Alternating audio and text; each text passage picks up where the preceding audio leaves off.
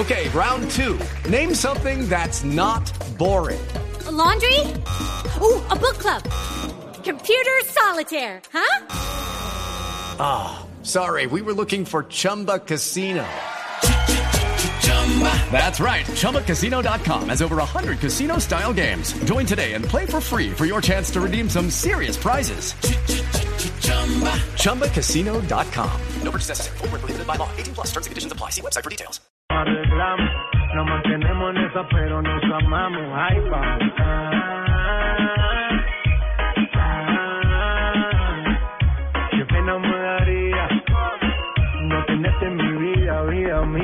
Sábado de película. Hola Luis María Clara, Carlos. Tito y al cumpleañero.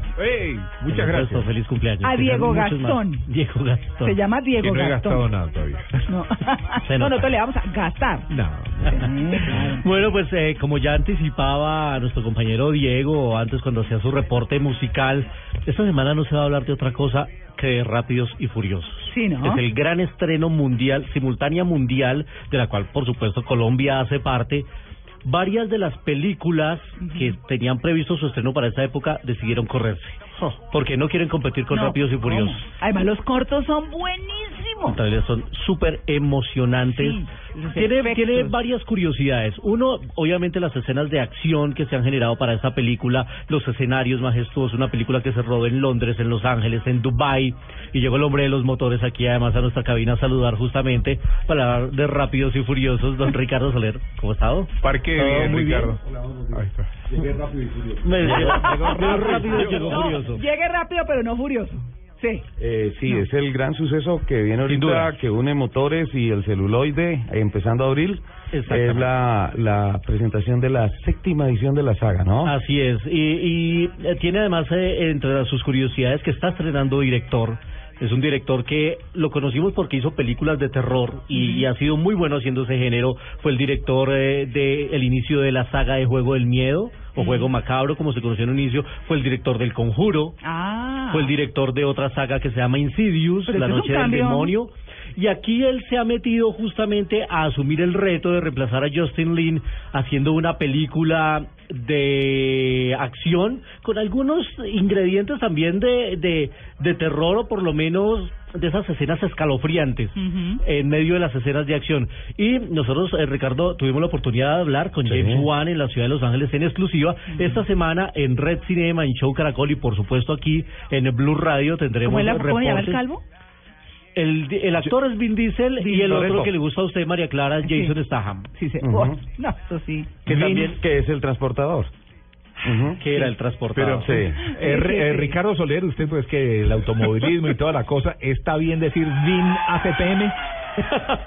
Sí, sí, ah, sí, porque así Sí, le decimos dice al la diésel. CPM, Mándeme el, copyright. Colombia, sí. Diego. No entiendo. ¿Ah? No, no entiendo. Porque el diésel en el Colombia le decimos ACPM. Ah. Y el actor chiste de automovilístico. Bueno, y arrancábamos escuchando eh, la canción de J, Bam- de J Balvin porque eh, hace parte de la banda sonora de esta película que está muy internacional, así como el casting y el talento de la película que incluye latinos, que incluye asiáticos, que incluye británicos, la nueva actriz es eh, una actriz inglesa de ascendencia dominicana, recordemos que Jordana Brewster es panameña, tenemos tenido brasileros, así que ellos le apuntan a todos los mercados. Y Michelle está más bella que nunca. Y Michelle Rodríguez que está muy bella en esta película. cuál es? Ahora es... Ella ah, es la que hace de la novia la de novia de. Toretto. La que, la, para los que vieron Los, era la que hacía el personaje latino Mm. ese de, de, de la mujer que se perdía en, en este avión. Pues y, en, y en Avatar fue la piloto del helicóptero Ah, rebelde ya que... sé cuál es. Que fue mamá. Ya sé cuál es. ¿No? Sí, sí, Fue mamá sí, hace sí, sí. Sí.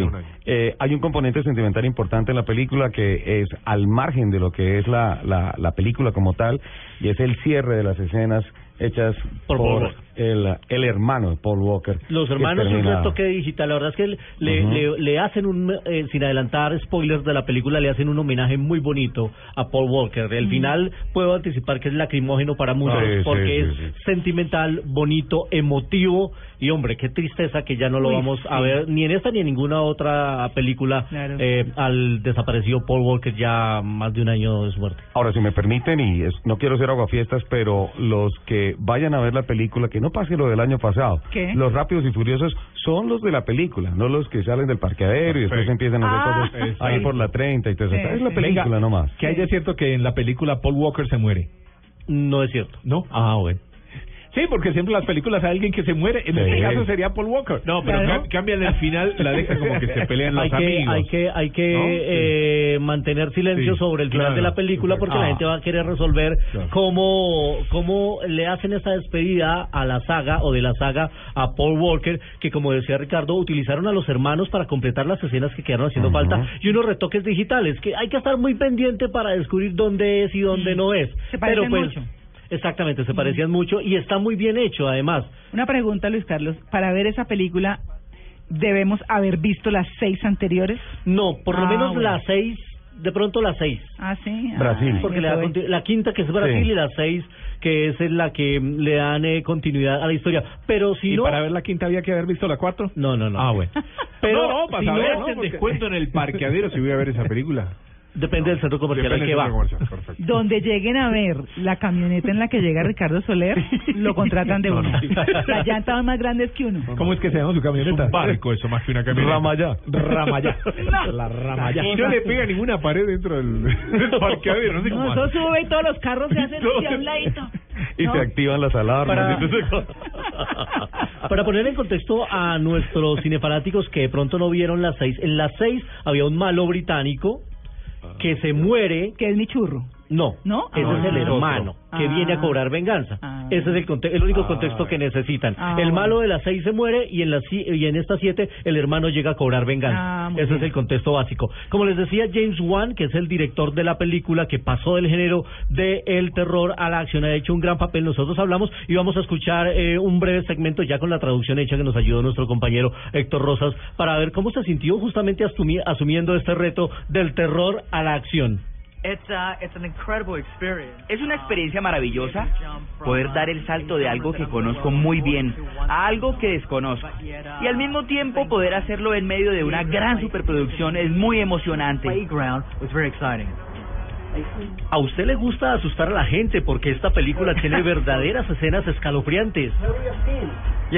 Sí, me gusta asustar a la gente. Gracias por notarlo.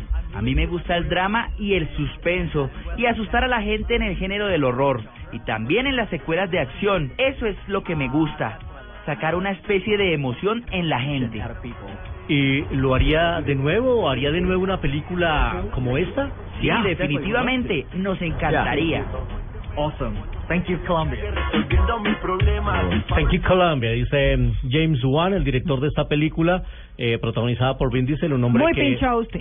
Ah, Sí. no, muy pinchado, Blue Muy Radio. pinchado.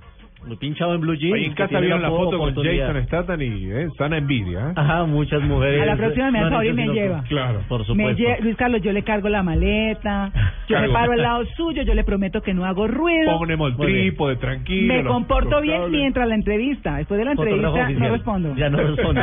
Luis Carlos, esta canción, creo que ya lo había contado, pero no recuerdo. ¿La canción suena para la versión eh, nuestra o suena también en la película En la- gringa en, en la todo el película mundo? internacional, en la, La de versión que J yo vi en Los Ángeles, ¿Ah, sí? en un qué segmento aparece sonando la canción de O sea, J Balvin. para verla, vitrinazo. vamos a escucharlo, ¿no? Pero- Vamos a escucharlo. claro. Claro, dentro de las muchas canciones que suenan a lo largo de la película, suena esta de J Balvin, aparece, como y ellos le apuntan a- al, al mercado global. Y por ejemplo, en esta ocasión incluyeron una pequeña sana, una pequeña escena de Prince Royce. Es el, re- el, el de la bachata, muy, bachata. muy, muy famoso. Entonces Claro. decidieron incluir 30 segunditos ahí en un pequeño papel. Ellos le apuntan a todos los mercados. Hay un actor indio muy famoso que aparece en las escenas de Dubai. Así que es una producción muy internacional. Al que le han invertido muchos millones de No, pues, dólares. no. Vin Diesel es el productor, además de la película. Así que estaremos con más detalles en las próximas emisiones de Blue Jeans de Blue Radio con otros personajes que han hablado en exclusiva para nuestra emisora y por supuesto los tendremos aquí. Hablemos ahora de otro gran estreno que va a llegar este año y que tiene noticias esta semana.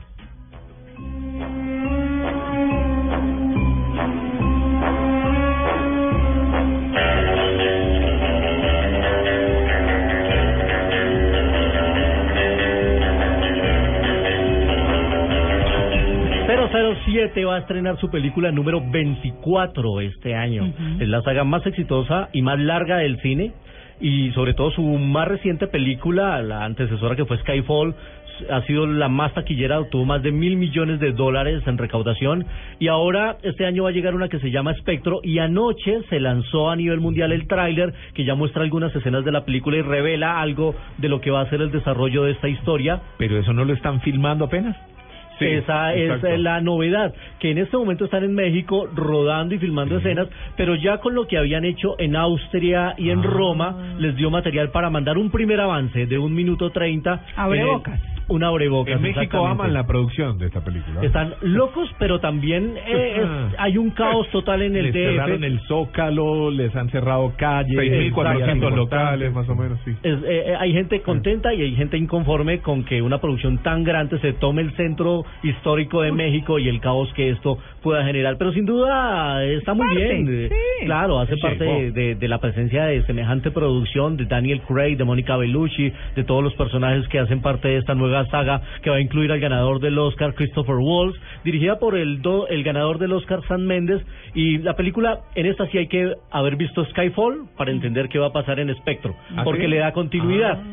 Justamente en Skyfall, para los que no la vieron le o- y a los que la vieron le recordamos que atentaron eh, contra el eh, MI6, que es la agencia de inteligencia, y se murió M, que era la jefe de Ay, yo James no la Bond. vi, Luis, Ah. Pero como usted siempre pregunta y se muere alguien, entonces aquí le respondo. Se, se murió M y además eh, eh, chévere que lo hubiera visto antes.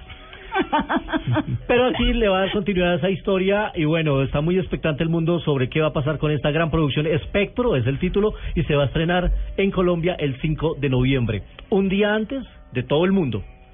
¿Ah, sí? En todo el mundo se va a estrenar el 6 y aquí se va a estrenar el 5. Vea. Ah, ¿Y pero por qué? buenísimo. Bien. ¿Por algún tema en particular o...? Por algún tema de territorio, de estrategia y de programación, Bien. aquí se estrena el 5 un Buena día antes de eh, el estreno mundial, así que muy bueno por nuestro país, que siempre es protagonista de todos estos grandes estrenos. Y nos vamos a 35 milímetros para hablar de un cumpleañero y un hombre que ha sido noticia esta semana.